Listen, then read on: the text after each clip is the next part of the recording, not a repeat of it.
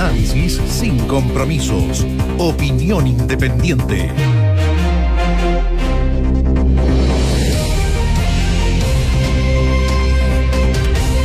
Mañana, mañana en la tarde, noche. Puede ser en el Palacio de la Moneda o en la casa del presidente Sebastián Piñera. No está del todo definido. ¿Qué va a pasar ahí? Va a una reunión, una reunión del presidente con los eh, timoneles de Chile Vamos, o sea, de la coalición oficialista. Esto es Evópoli, que tiene alta incidencia porque tiene eh, representación fuerte de parlamentarios de la región de la Araucanía.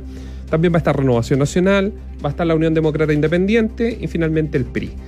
El tema central, lo que ha pasado, la contingencia en la novena región y en la provincia de Arauco y que cada vez se va extendiendo a la región de los ríos y también a una zona como es la provincia del Biobío, que no está acostumbrada a ataques incendiarios, pero de vez en cuando, y esto ya comienza a ser más que algo esporádico, más bien regular, lamentablemente. O sea, se va ampliando el radio de acción de quienes están detrás de estos ataques. ¿Y qué es una de las cosas que se va a debatir ahí, Tomás? Estado de sitio. Algo que le están pidiendo en la región de la Araucanía al presidente Sebastián Piñera y que él lo puede tomar con un acuerdo del Congreso y que obviamente eh, es algo que el gobierno ha dicho a ver, en ocasiones anteriores ha dicho que no está de acuerdo, pero que ahora se abren al menos a conversarlo con los timoneles de Chile Vamos. A ver, eh, nosotros tenemos tendencia a pensar que todo se arregla en virtud de una ley, que todo, que basta una norma, cualquier norma. Entonces por eso esta actividad legislativa incesante, por eso se le pide al presidente dictar los decretos.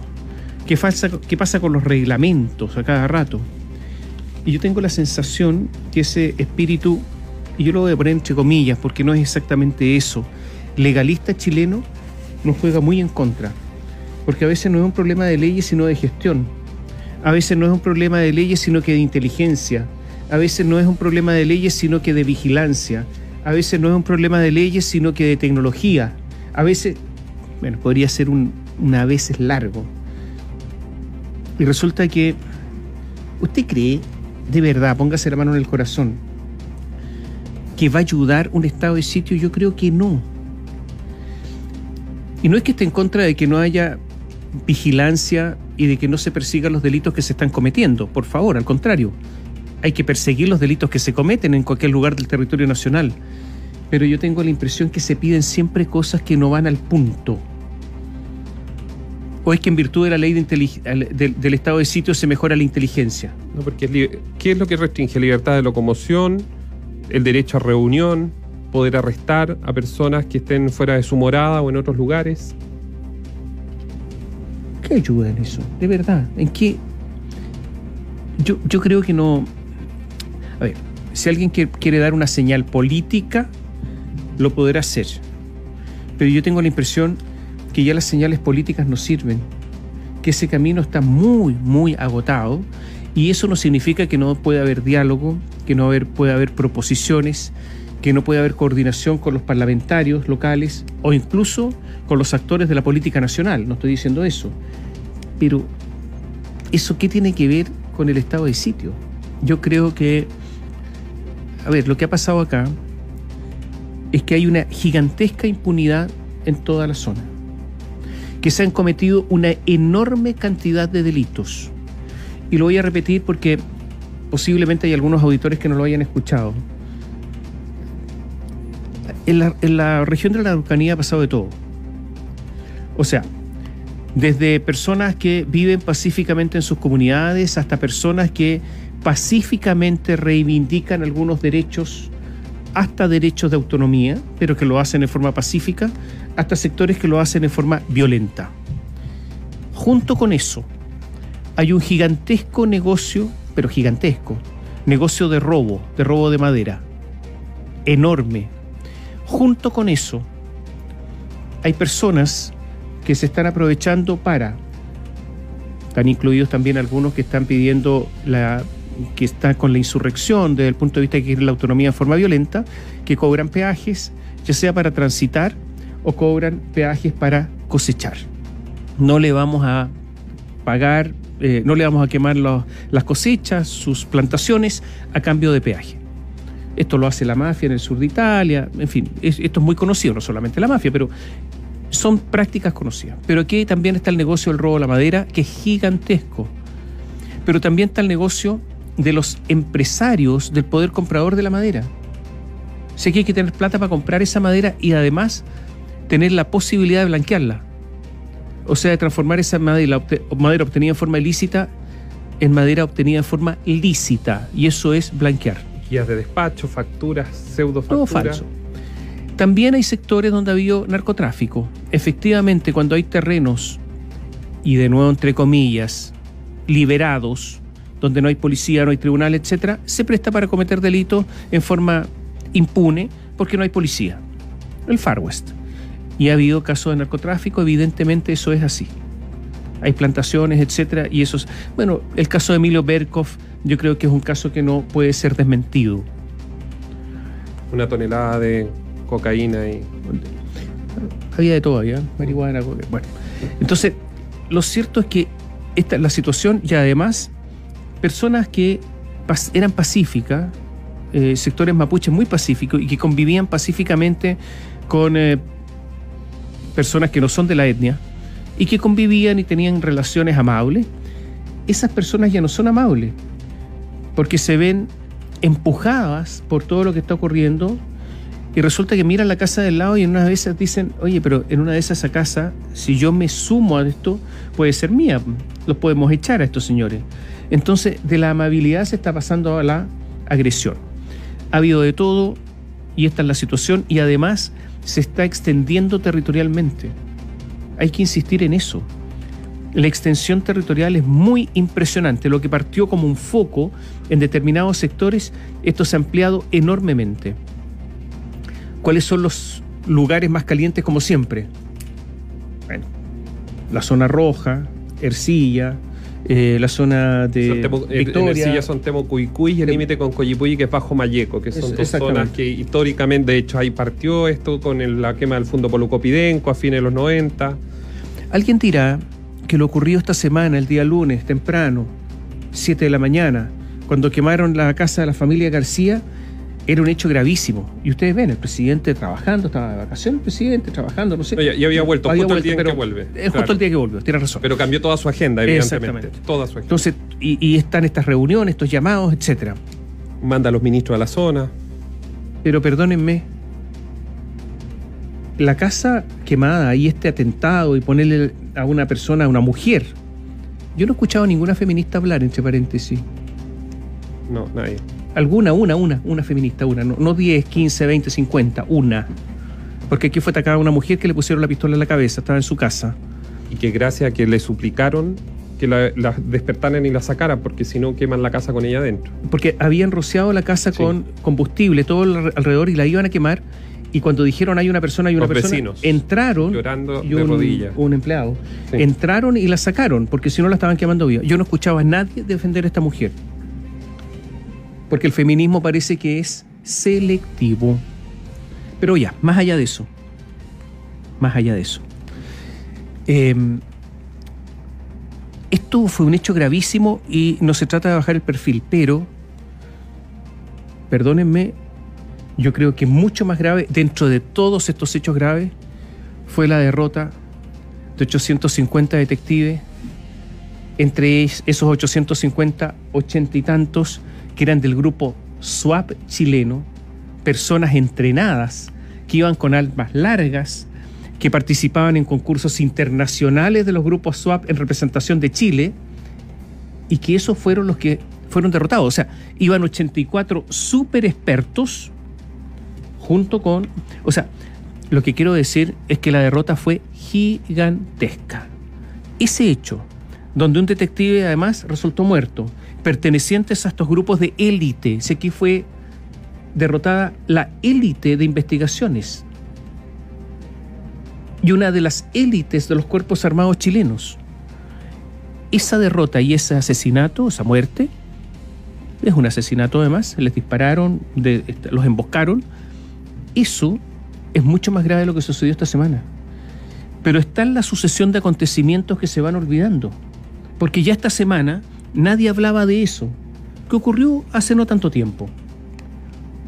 Entonces, esto va increciendo, se va ampliando territorialmente y en medio de una tremenda impunidad. El año pasado hubo cinco homicidios en la mm, zona, en toda la macro zona sur desde una persona que se los encontraron porque fueron testigos presenciales y tuvieron la mala suerte y los mataron, hasta un camionero que fue quemado, etcétera. Un señor que estaba sacando un turno de una faena de las plantas eólicas en, en la comuna de Angol, Renaico, que también lo mataron.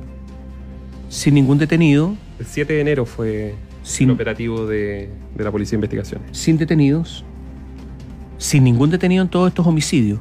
En el caso, este es un sexto, ¿no? El caso de este detective, ningún detenido, por lo tanto, impunidad absoluta. Entonces, ¿qué ha pasado ahora en medio de esta escalada? Una escalada más. Porque resulta que si el general director de carabineros, Ricardo Yáñez, dice que tienen que participar militares, fíjate que no lo está diciendo eh, el ministro, lo dice el general director de Carabineros porque dicen que ellos no son capaces. Y Carabineros no es capaz porque dice que hay un uso de la fuerza que se ha visto del legitimado. Porque Carabineros además está cuestionado. Y por lo tanto, a Carabineros ya no se le cree cuando hay enfrentamiento. Su palabra es una de las tantas. Y a veces incluso ni siquiera una de las tantas.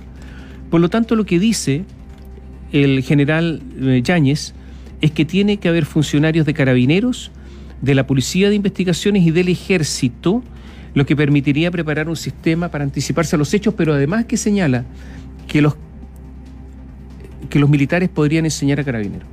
¿En qué? En tácticas de guerra. Porque si eso es lo que saben los militares, si los militares no saben tácticas policiales. Y por lo tanto una policía militarizada, como es carabinero, se le va a militarizar aún más en la zona de la Araucanía porque así como están, simplemente no, sean no son capaces. Eh, hay una sensación de que em, en, en la zona de la Araucanía hay muchísimos recursos, que son recursos que se están entregando para perpetrar atentados y para obtener estas zonas liberadas y que es en virtud de esos recursos que pudieron enfrentar a la Policía de Investigaciones 850 hombres y derrotarlos y por lo tanto esos recursos tienen que ser enfrentados también con más recursos. Em, para poder enfrentar a estas personas, para poder enfrentar a su armamento, Carabineros ya no basta y esta es lamentablemente em, la conclusión a la que ha llegado el propio Carabineros. Carabineros ha dicho, nosotros ya no podemos. Cuando una policía dice nosotros ya no podemos, es que se acabó el tema. ¿Qué dijo el general Yáñez? Que hay que incorporar a las Fuerzas Armadas con todas sus capacidades. Y la colaboración es apoyo logístico, medios blindados, asesoría en la planificación, apoyo de inteligencia, entrenamiento en técnicas y tácticas militares, lo que yo le decía, y además ir juntos en patrullaje. Que lo que, se va, lo que va a partir que son estos patrullajes mixtos, que cualquiera que vive en la Araucanía sabe, porque uno lo ha visto, que hay, ya hay estos convoys que incluyen militares que transitan, por ejemplo, en la ruta 5 Sur, donde, pese a eso, igualmente se han materializado atentados y quema de camiones. Ahora, Néstor, eh, los militares andan con armas de guerra.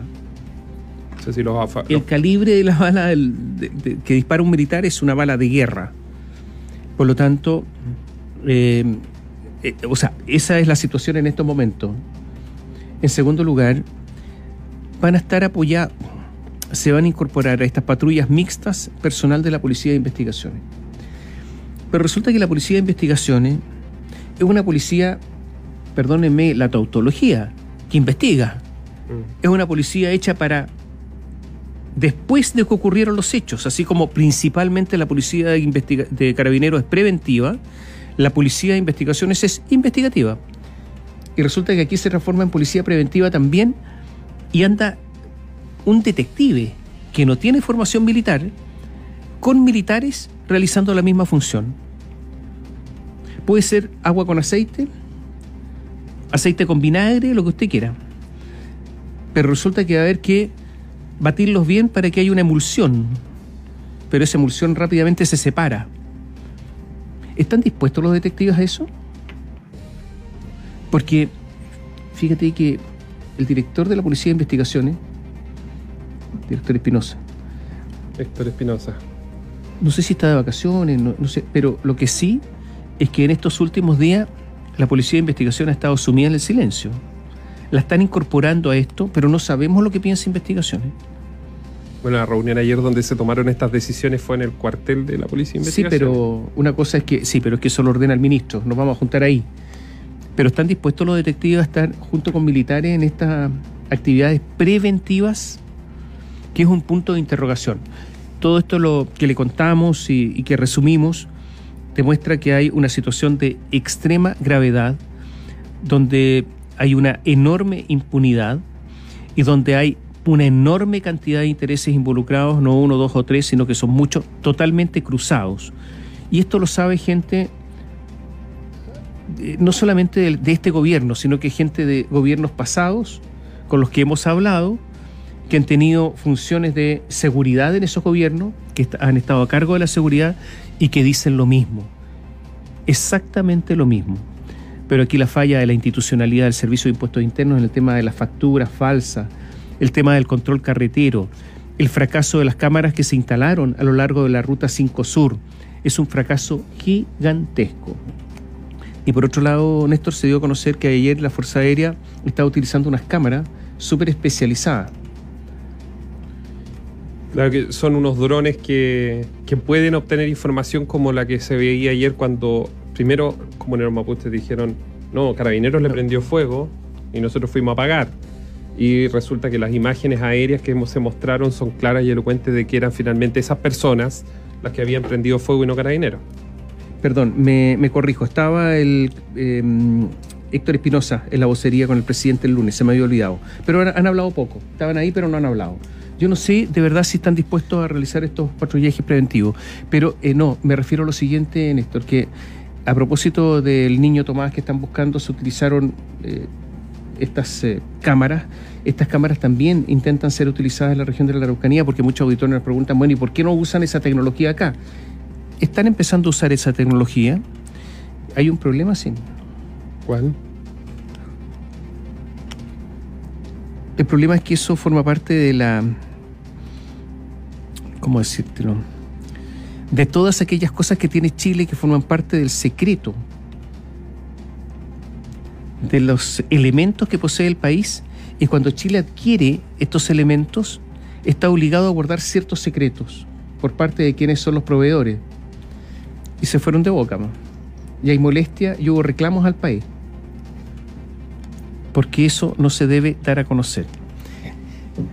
Está pasando de todo, en medio de la, de la desesperación que en estos instantes existe, tanto en las autoridades políticas como eh, O sea, en, con- en con el sector militar. Con las principales autoridades de seguridad pública en la Araucanía y hoy día le quemaron, quemaron camiones y nuevamente aparecieron estas personas vestidas de, como paramilitares con ropa de camuflaje en plena ruta 5 Sur, parando vehículos, bajando a los conductores y ocupantes de un bus, fuertemente armado. El relato sigue siendo prácticamente igual de todos los que se han enfrentado a estas personas. De hecho, un auditor en la mañana reportaba a los pocos minutos después de que fue testigo privilegiado en primera fila ahí, viendo cómo paraban un camión tres cuartos para luego quemarlo. Hay una desesperación y hay una especie de descontrol. Eso es lo que hay.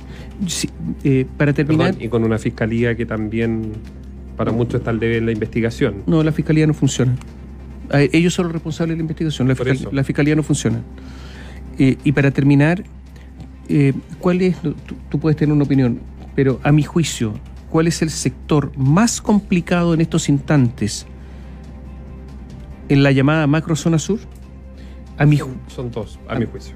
a mi juicio, sí, son dos evidentemente, pero a mi juicio el primero es la zona sur de la provincia de Arauco, porque ahí sí que no se puede llegar, ahí sí que no se puede pasar. Lograron además que echara prácticamente todas las personas que tenían segundas casas, las quemaron todas, quemaron... Y otros eh, desarrollos productivos en la zona que no eran forestales. Exactamente, quemaron, no quedó nada en estos instantes.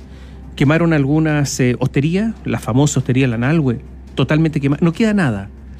Y por lo tanto lograron que se materializara un plan que es establecer una dicotomía entre mapuches y empresas forestales, o sea, lo que ellos llaman gran capital.